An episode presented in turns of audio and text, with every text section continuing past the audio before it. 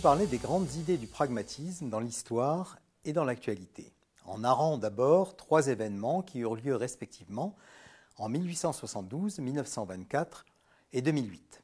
Premier événement, janvier 1872, des jeunes diplômés de Harvard forment un groupe informel qui, pendant un an, discutera de philosophie, remettant en cause la tradition académique de la philosophie européenne, perçue comme une tour d'ivoire isolée des vicissitudes de la société. Ils se sentent interpellés par les défis auxquels la société américaine de leur temps est confrontée, les suites du terrible massacre que fut la guerre de sécession, la publication du livre de Charles Darwin qui fait découvrir la continuité entre l'espèce humaine et le reste de la nature et conduit à une prise de conscience écologique, les bouleversements majeurs de la société américaine liés à un développement industriel rapide et à une révolution technologique. Enfin, des flux d'immigration massifs. Deuxième événement, 16 mai 1924, dans l'immense usine Hawthorne de Western Electric, 40 000 employés, un jeune ingénieur du nom de Schuhart remet à son patron un mémo d'une page qui fera date dans l'histoire de la gestion. Le document expose les principes du contrôle de qualité des processus et au-delà, les principes fondateurs du management par la qualité, conçu comme une révolution managériale anti-taylorienne. Dans les années qui suivent, Schwartz forme Edwards Deming à l'usine de Hawthorne, lequel Deming devient la figure de proue du management de la qualité au Japon et contribue au développement du système de production Toyota.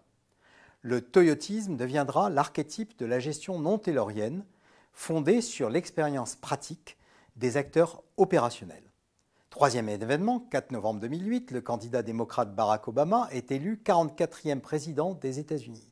Obama, maître de conférence à l'Université de Chicago jusqu'en 2004, montre son attachement dans ses discours et ses écrits politiques à une forme de philosophie qui est liée à la tradition réformatrice de cette université de Chicago, impliquant des pionniers tels que Dewey, Mead, Jane Addams, qui sont à la fois des animateurs associatifs, des universitaires, des éducateurs, des militants du mouvement des Settlement Houses, structure d'accueil des immigrants, et du mouvement pour la paix.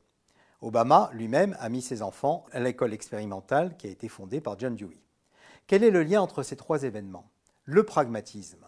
En 1872, le courant pragmatiste débute sous la forme d'une révolte de jeunes intellectuels contre la philosophie cartésienne pour qui l'action raisonnable est exécution de modèles rationnels conçus par un pur esprit.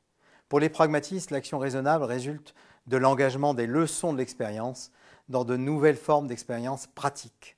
En 1924, avec Schuhart à Hawthorne, les managers inspirés par les idées pragmatistes rejettent la séparation conception-exécution du taylorisme et promeuvent des processus d'amélioration continue, participatifs, exploratoires, fondés sur l'expérience du terrain. En 2008, Barack Obama fait référence à l'expérience pionnière des penseurs pragmatistes Dewey et Mead, professeurs à l'Université de Chicago comme lui, et leur ami Jane Addams, prix Nobel de la paix. Pourquoi le pragmatisme est-il d'une telle actualité aujourd'hui pour théoriser comme pour manager les organisations?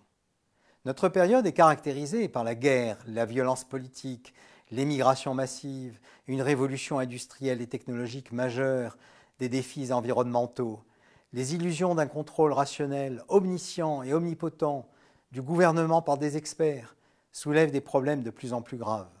La complexité et l'incertitude exigent de recourir à des enquêtes exploratoires, à l'expérimentation, à la participation des citoyens, au dialogue. Ce sont là précisément les thèmes majeurs de la pensée pragmatiste.